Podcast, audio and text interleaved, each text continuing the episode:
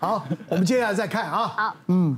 狂夸奖是名医求打疫苗眼中风。其实，呃，刚奶哥有讲说，其实很多人都需要一个医生当朋友，因为我们很多的医疗决定嘛，到底要不要开这个刀，到底要不要去打化疗，所以要问医生朋友。可是很多人没有办法认识医生朋友啊。可是我们经常出现在电视，有没有？那个那那个阿嬷就一看一次，看两次看，他会觉得我们就是他很熟了哦，很熟很熟。那时候他第一次看到你哈，他会觉得你是他很熟的一个医师。我是肾脏科医师，我再讲一下我是肾脏科医师哦哈。如果眼科的问题啊，呃，泌尿科的问题，皮肤科的妇产科不要问，我是肾脏。可是他们会去寻求你的意见啊，是这这也也就是把你当朋友。我那一天其实我看到好多好多奇奇怪怪呃，比如疑难杂症啊，皮肤科看不好的也会来看。但那一天我看到一个是比较最奇怪的，呃呃，妈妈一进来哈，那个妈妈就会看，哇，说她戴着口罩，可是你就可以感觉她笑得非常非常开心，说，同事我正看到你了，我每天看你，然后说你好帅啊，说，那我被，那我就被捧到很高很高。他突然间他说，可是我要有一件事要请你帮忙，我就知道哦，这个一定有要求。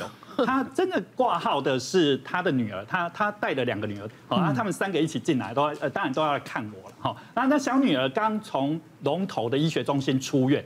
他一个礼拜前打疫苗，打完之后一只眼睛眼中风，完全看不到。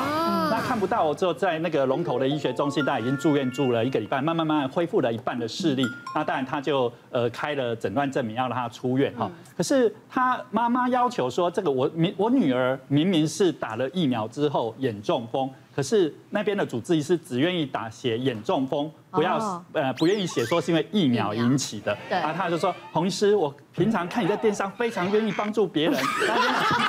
你可不可以？而且你你可不可以帮我写，就是因为疫苗造成眼中风。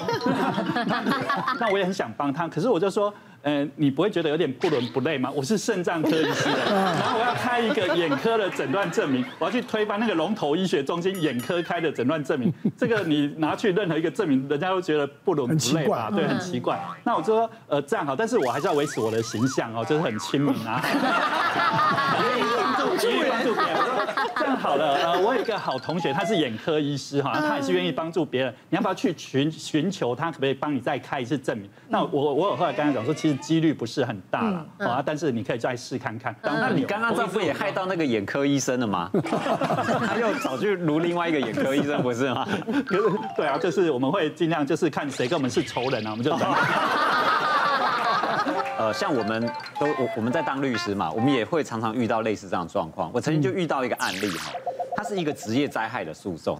那我们就在一个案件里面就看到说，哎，一个医生开了一个诊断证明出来，宜休养一个月。哦，那这个诊断证明是一个中医诊所开出来，那中医诊所也 OK 啊，就开了一个宜休养一个月。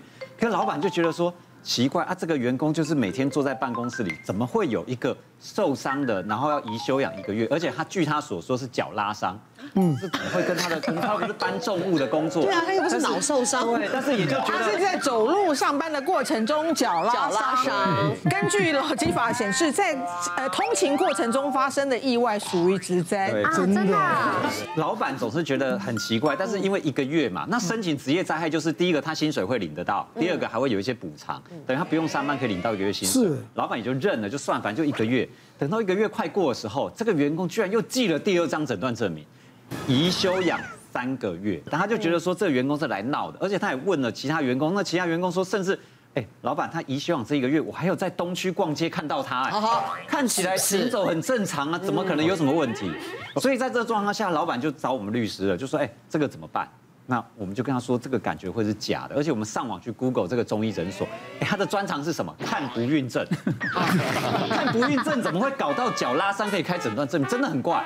老板就通知这个员工，你要么就回来上班，不然我就用旷职三日把你解雇。好了，那我们就打这个官司了嘛。所以我们就发函，就是请求传唤这个医生当证人来法庭作证。嗯那这个医生吓死了，他来法庭上面真的吓死了。他第一个说，我真的没想过开诊断证明书会上医院。然后他开始告诉我们说，这个病患呃，因他不能其实不是病患，是他老婆看不孕症。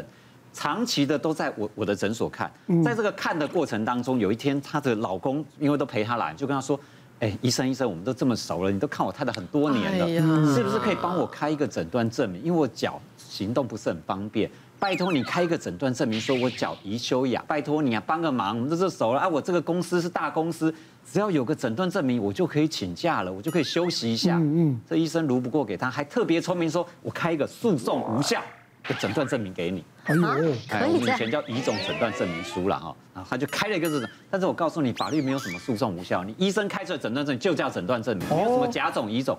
经过一个月以后，这个病患又来了。哎，医生医生，你上次开这个诊断证明哦，反正只要我们公司就是有这诊断，就让我休养了，所以你再开一张来没有关系的，这我们公司就只需要这个证明。那哪知道这次开收到传票来了，所以这医生是在我们面前几乎要下跪，要要跟法官说啊，我错了，我不知道会搞成这么严重。那怕执照被吊销吗？对，因为其实这涉及到伪造文书，是是违反医师法。是，但还好是我们也没有去告这个医生，只是就想说这事情。摆平这个员工就算了，就就让这事情过了。可是真的就是很多的医生，他只要是名医，特别跟病人之间信赖关系很好，一定会遇到很多这种奇奇怪怪啦，拜托他帮忙的问题啊，就卢到他。如果他失去了他原本的医疗的界限，那就出事了。那那朋友久了久了久了，哎，就就没有防备心了，对对不对？啊，有有觉得哎，那那么熟了，心不好意思不好意思不好意思就就出事了，对对不对？对，因为我有心有戚戚焉。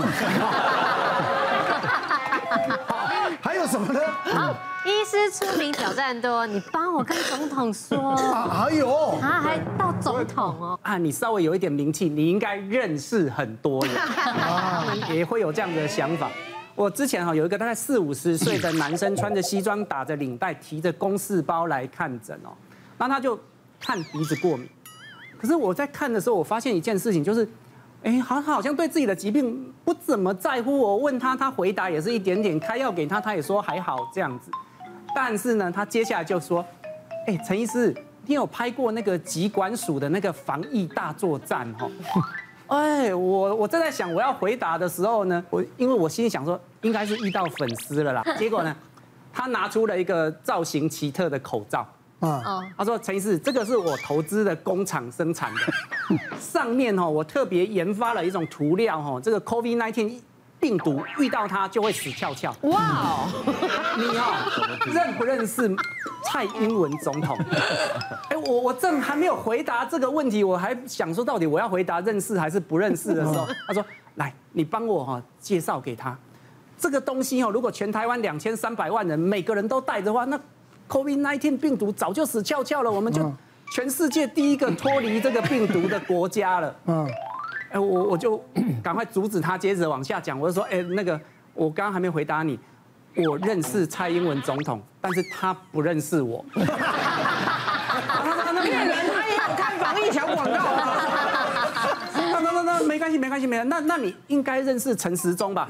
嗯，我我真的认识陈时中，但是他他也不认识我。然后我我就跟他说，哎，那个，哎，你的这些想法哈，我都可以列入考虑，但是我考虑真的没有用。那之后看看有没有机会陆续演变，可能会用你的做法，就稍微敷衍他一下。但他到底有没有看病啊？他他他有看病，但他看病不是主因，借看病推销他的东西，借看病。好，我们接下来要看什么呢？周刊爆料与女友人过从甚密。谁啊？是你啊？他是郑医师。我我搞错了，我也是郑医师哎。但是，我必须要说明说，这二三十年来哈，我真的是不太会去上这种刊物。所以，当二十几年前第一次上那当时的周刊的时候，很多人经常说，哎。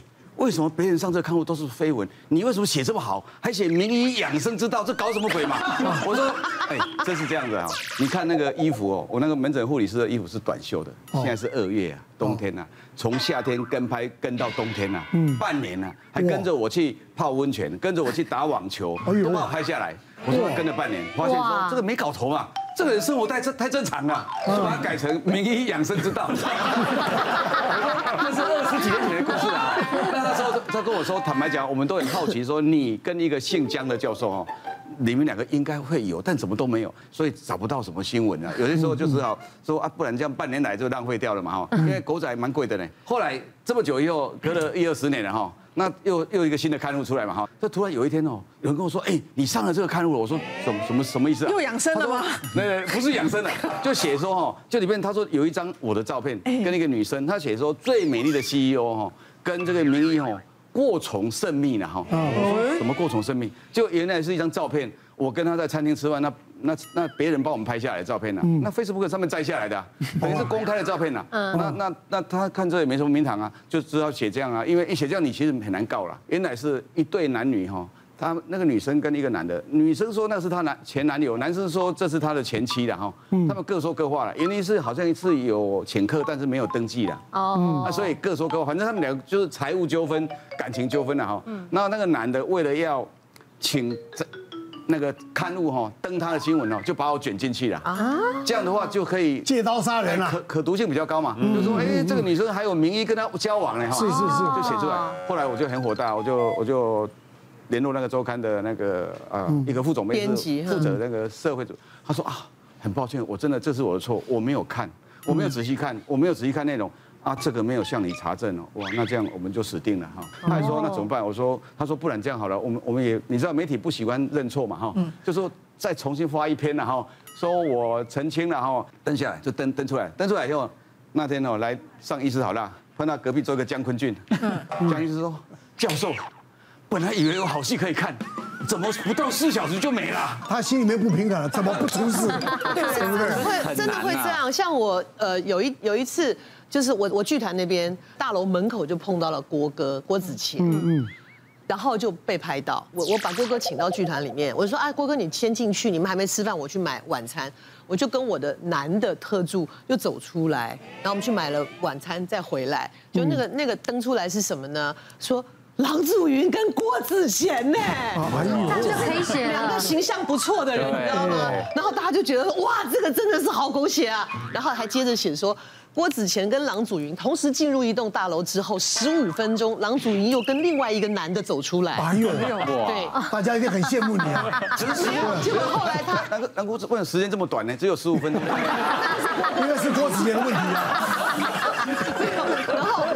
就就就还是有人来问说啊，我就说我就说，因为我们那楼下是我剧团呐，我剧团好多人呐在排戏啊，跟我出来买东西那是我助理啊，但事实上完全没有事。别忘了订阅我们 YouTube 频道，并按下小铃铛，收看我们最新的影片。想要看更多精彩内容，快点选旁边的影片哦。